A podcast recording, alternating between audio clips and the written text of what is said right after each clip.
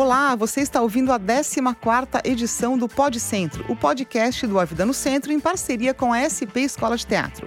Eu sou a Denise Bacotina. E eu sou o Cleiton Melo. E nós temos hoje mais um programa especial sobre as atrações musicais do Festival A Vida no Centro. Nos dias 9 e 10 de novembro, teremos um fim de semana inteiro com atrações no Centro Histórico de São Paulo com arte, cultura, passeios, gastronomia e arena infantil. E claro, muita música boa. O nosso podcast de hoje traz justamente uma conversa com uma das atrações musicais do festival, a cantora Mariana Aidar. Mariana tem 15 anos de carreira e já lançou cinco discos. Ela também comanda o bloco de carnaval Forrozinho, que desfila no centro de São Paulo com um repertório de forró que busca valorizar a cultura nordestina. Assim como em seu trabalho recente, o projeto Veia Nordestina. Lançado em 2019, o projeto conta com quatro EPs, cada um com três músicas inéditas que formam um álbum, que será lançado ainda neste ano. O Veia Nordestina inclui também um mini documentário que está disponível no YouTube. No show que vai fazer no festival, Mariana vai mostrar o álbum Veia Nordestina, canções suas de outros trabalhos e também de outros artistas. Nós conversamos com ela sobre todos esses assuntos lá no Centro Histórico de São Paulo, no dia em que fomos visitar o local onde vai acontecer o show, na rua 15 de novembro. Bom, a gente está aqui com a Mariana Aidar, vai ser a atração principal do festival A Vida no Centro. É uma honra ter a Mariana Aidar aqui no podcast do A Vida no Centro.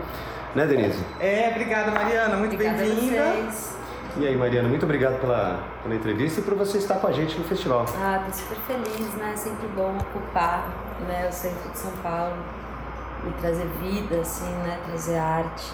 Eu tô super feliz de participar do, e conta um pouquinho pra gente, assim, qual que é a sua relação com, com o centro de São Paulo? Você faz o forrozinho que sai Sim. na República, né, no Carnaval, bloco. É, você também é, frequenta ou já frequentou o centro? Qual que é a sua relação com o centro? Então, eu comecei a frequentar mais o centro. Eu tinha um namorado que a gente gostava muito de vir nas lojas de vinil, assim. Então, eu comecei a frequentar o centro por isso. Mas eu confesso que eu comecei a frequentar mais o centro depois da virada cultural sabe? Eu acho que eu sou uma das pessoas que assim que, que deu certo assim que as pessoas, que eu comecei a realmente né, habitar mais o centro depois da, da virada e dessas manifestações artísticas e aqui o centro ele é bem é, é uma, é uma energia bem ambígua, assim, né? Tipo, tem... É, a, a diversidade, né? A diversidade, tem todo tipo de gente. Todo tipo de gente às vezes tem umas energias é, um pouco estranhas assim né que, que acabam que acaba acontecendo enfim muito pela nossa pelo caos né que a gente vive no nosso país.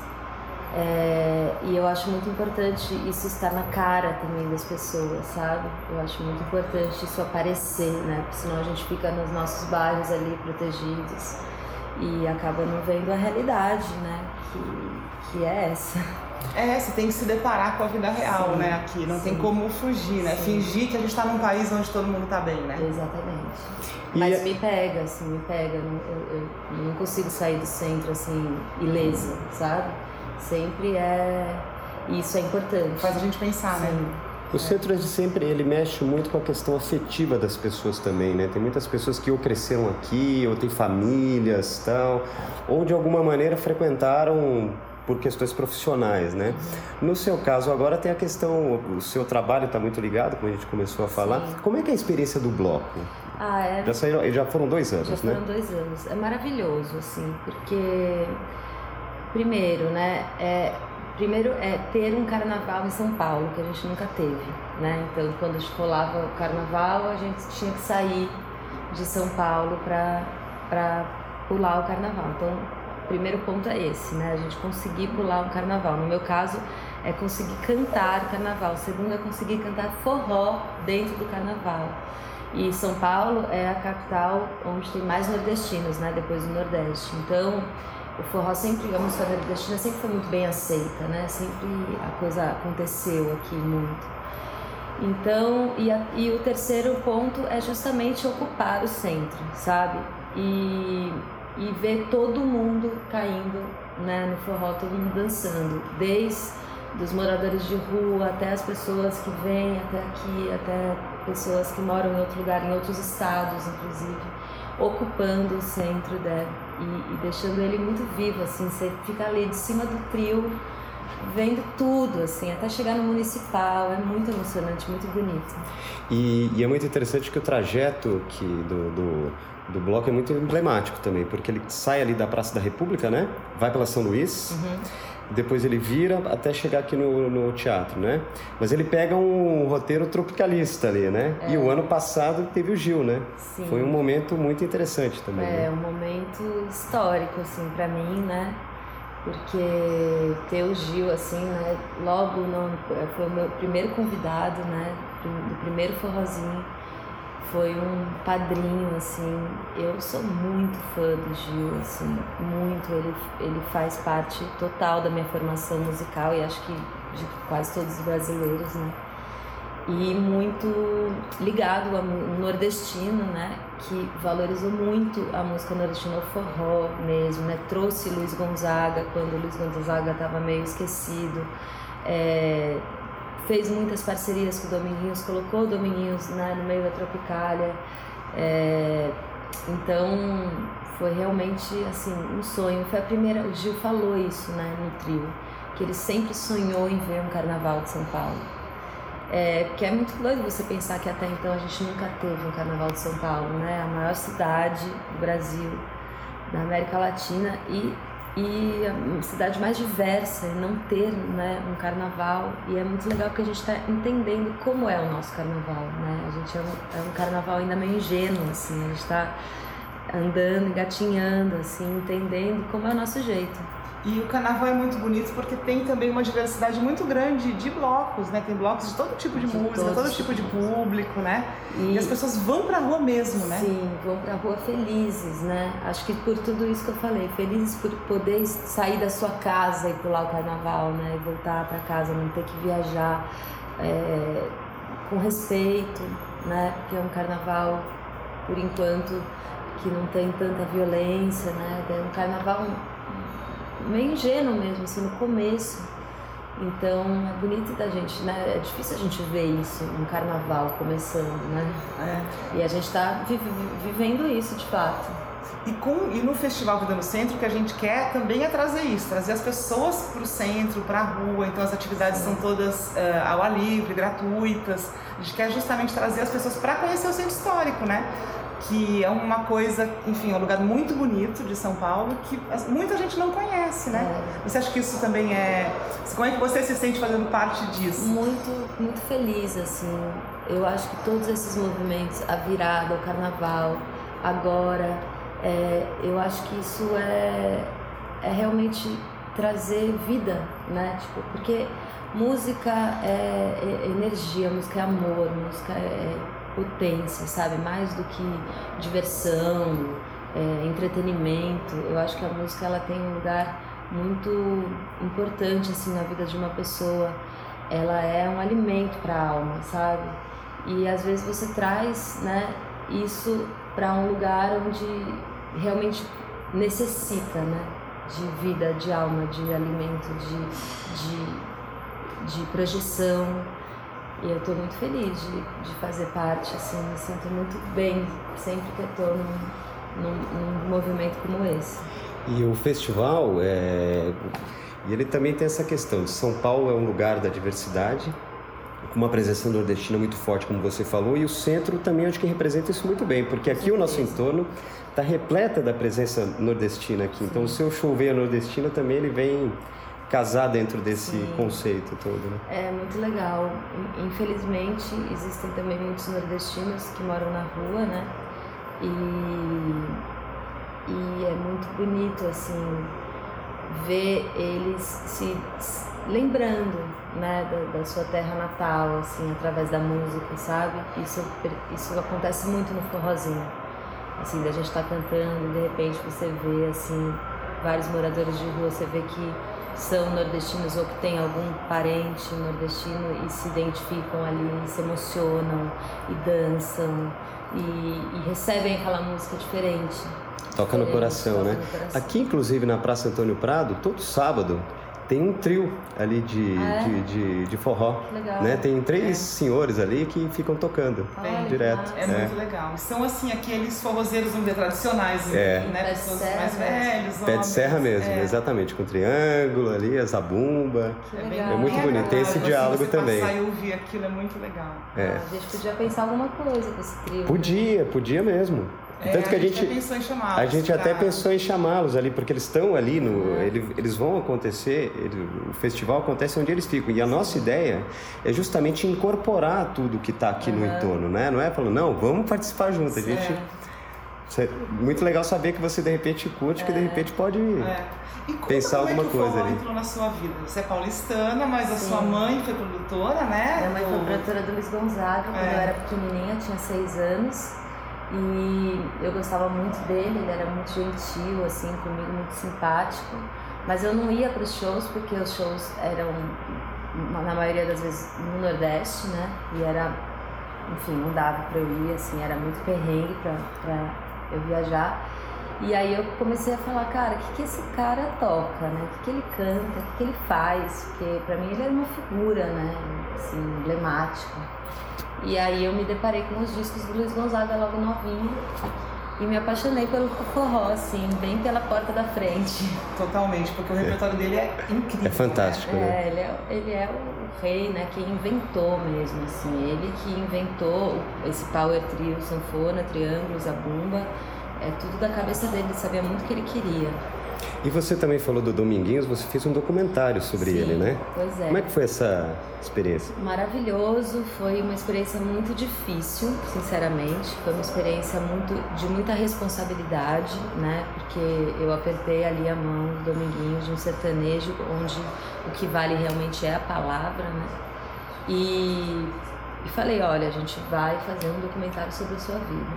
Só que na época a gente não tinha grana, a gente não tinha absolutamente nada, a gente saiu realmente com uma câmera na mão, assim. E, e fomos atrás dele até a gente encontrar a nossa produtora Big Bonsai e depois a nossa patrocinadora Natura. E conseguimos, enfim, de fato, começar a gravar a vida dele, a estrada, né? Que Domingues não andava de avião, era só estrada mesmo. E é uma fase que ele estava muito doente e a gente não sabia disso, né? Quando a gente começou, então é sempre difícil, né? Viver, captar essa, essa época da vida de uma pessoa, mas também muito bonito, porque é uma, é uma, uma, uma fase muito importante, né? Onde, enfim, existem muitas sabedorias, muitos aprendizados.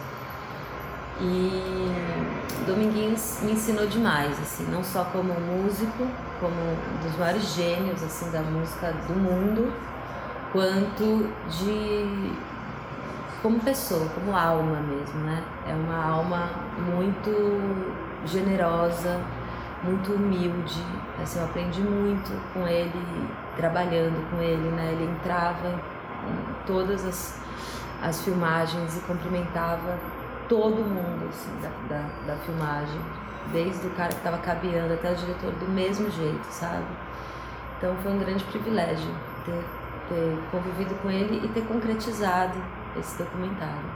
E você comentou também do, da, questão do, do, do, patrocínio da Natura, isso foi muito interessante porque foi um edital e você apresentou o projeto do Veia Nordestina ali, né? Que são quatro EPs que agora vai sair o disco final, né? Exatamente. E teve o documentário. Esse foi o, o projeto? É, não, na verdade, eu, é, a gente ganhou duas vezes o edital da Natura. Uma vez com o Dominguinhos, que foi em 2011. É, e é importante falar que esse documentário ele é um trabalho muito de grupo, né? Assim, é um, é um trabalho com a força de, mu de muitas pessoas, a união de muitas pessoas. Então teve a Big Bonsai, Teve o Dudu Nazarian, que foi quem idealizou mesmo o projeto e me chamou. E também o Joaquim Castro, que foi um dos diretores. É, e o Duane também como diretor musical, né? E a gente sempre junto, assim, nessa. Então, a primeira vez foi, o Edital da Natura foi em 2011 com o documentário Dominios. E agora eu ganhei esse projeto Veia Nordestina, que era para fazer o meu disco, que, que foi, está sendo lançado em quatro EPs e agora vai chegar o disco em novembro.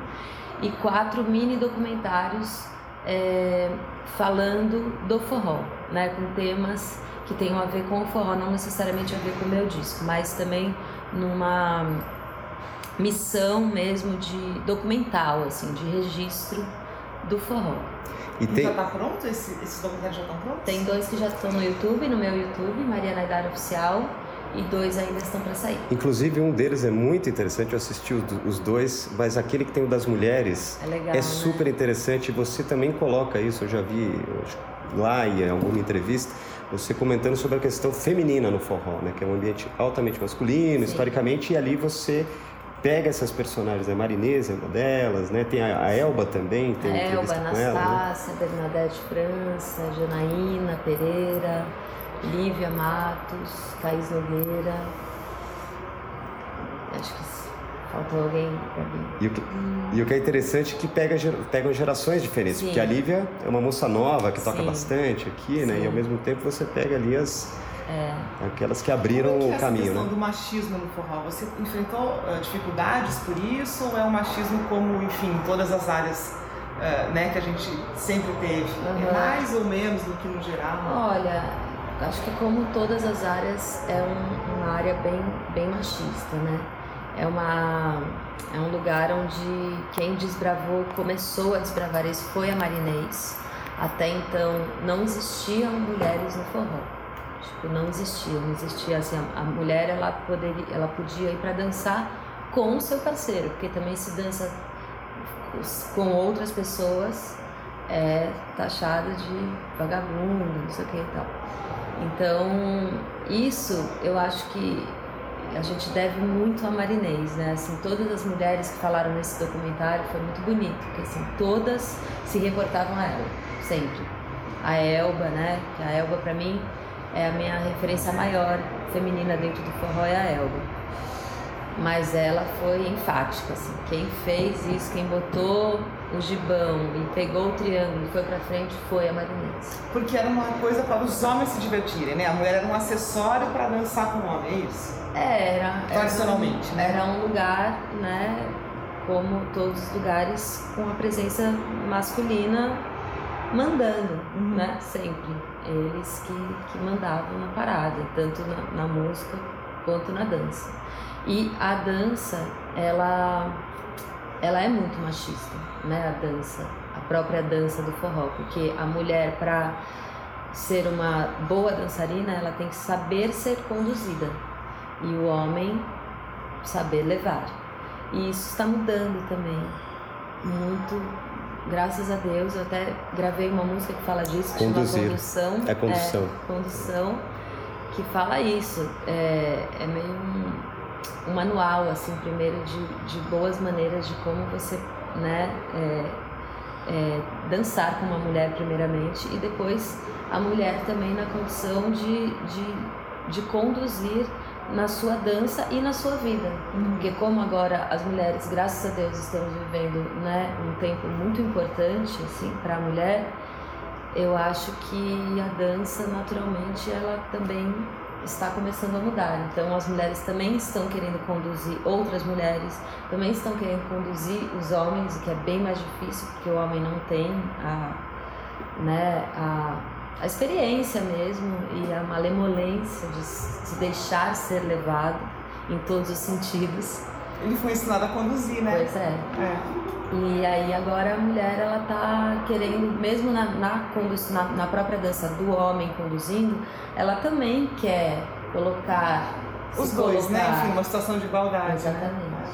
Agora, você vê que isso está mudando, uh, enfim, não tem muita mulher ainda no forró, né? Você é, é realmente das poucas, né? Então, na verdade, tem muitas tem? mulheres no forró, mas elas não aparecem. Mas existem muitas mulheres, assim, faz, faz, é, tocando, cantando, tocando triângulo. Ainda tem uma, uma questão dos produtores ainda, né? As meninas que falaram muito isso é, no, no, no documentário. Eu, sinceramente, não passei por isso na pele. Mas muitas meninas falavam que a Bernadette, inclusive, que já é uma senhora, e ela ouviu de produtores do forró falando: mulher não dá ibope, a gente não bota mulher no palco. Então acho que isso é uma questão né, bem maior assim também das mulheres aparecerem. Também os produtores têm que deixar as coisas acontecerem. A gente também tem que né? É, é uma mudança, assim, como toda mudança também tem o seu tempo. Porque por parte do público é, não tem esse problema, né? Se os seus shows estão sempre cheios, enfim, o público não tem esse problema. Sim, com a é, mulher no palco, acho né? que não. Acho que o público gosta, inclusive, da mulher no palco, né? Porque toda mulher é maravilhosa. É, claro. Vai lá tem uma mulher tocando, dançando, Uma mulher cantando criando, forró, enfim. Cantando forró. E o forró, ele, ele necessita de uma energia, assim, sabe? Ele precisa é, de uma energia é, física mesmo e, e uma força, assim. O forró, ele tem muita trava-língua, assim, né? Você tem que ser muito sagaz, assim, pra, pra cantar, assim, bem rapidinho naquele ritmo e tal. E a mulher é muito forte, a mulher, ela, ela que pare, né? Ela que, que, que gera uma vida, então enfim, não tem porquê, né, a mulher não estar em todos os lugares que ela quiser. É, e, e pra gente finalizar, fala um pouquinho do show. É, o show que você vai fazer é o Veia Nordestina, é uma mistura? É o Como Veia é que vai ser o show? Eu vou fazer no festival o Veia Nordestina, que é um show que a gente começou agora em julho, né, na verdade. É, nesse show eu canto músicas desses EPs, mas também é a minha homenagem, o meu agradecimento a essa cultura, a esse povo, a essa música que tanto me ensinam. Então também terão alguns clássicos, assim, de Dominguinhos, de Alceu Valença.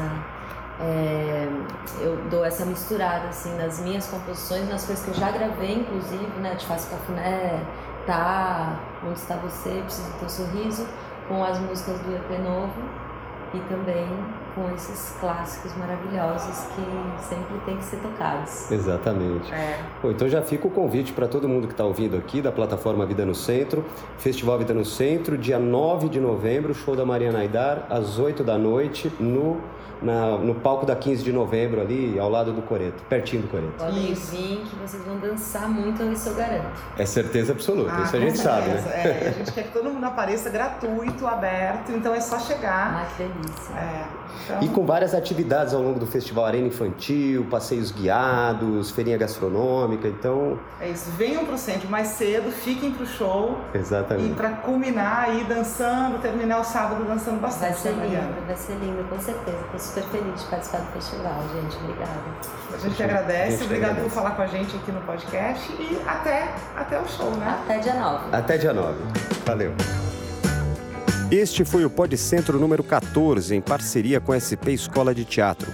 E você pode ouvir outros papos com os outros artistas do festival na lista de episódios do nosso podcast. E anota aí na agenda, dias 9 e 10 de novembro, na Praça Antônio Prado. No sábado, das 4 da tarde até a 1 da manhã e no domingo, das 10 da manhã até às 6 da tarde. Todas as atrações são gratuitas. É para ir e levar todo mundo. E para mais informações sobre o centro de São Paulo, acesse o portal avidanocentro.com.br. Com os trabalhos técnicos de Rodrigo Locaute, a gente vai ficando por aqui. Até a próxima!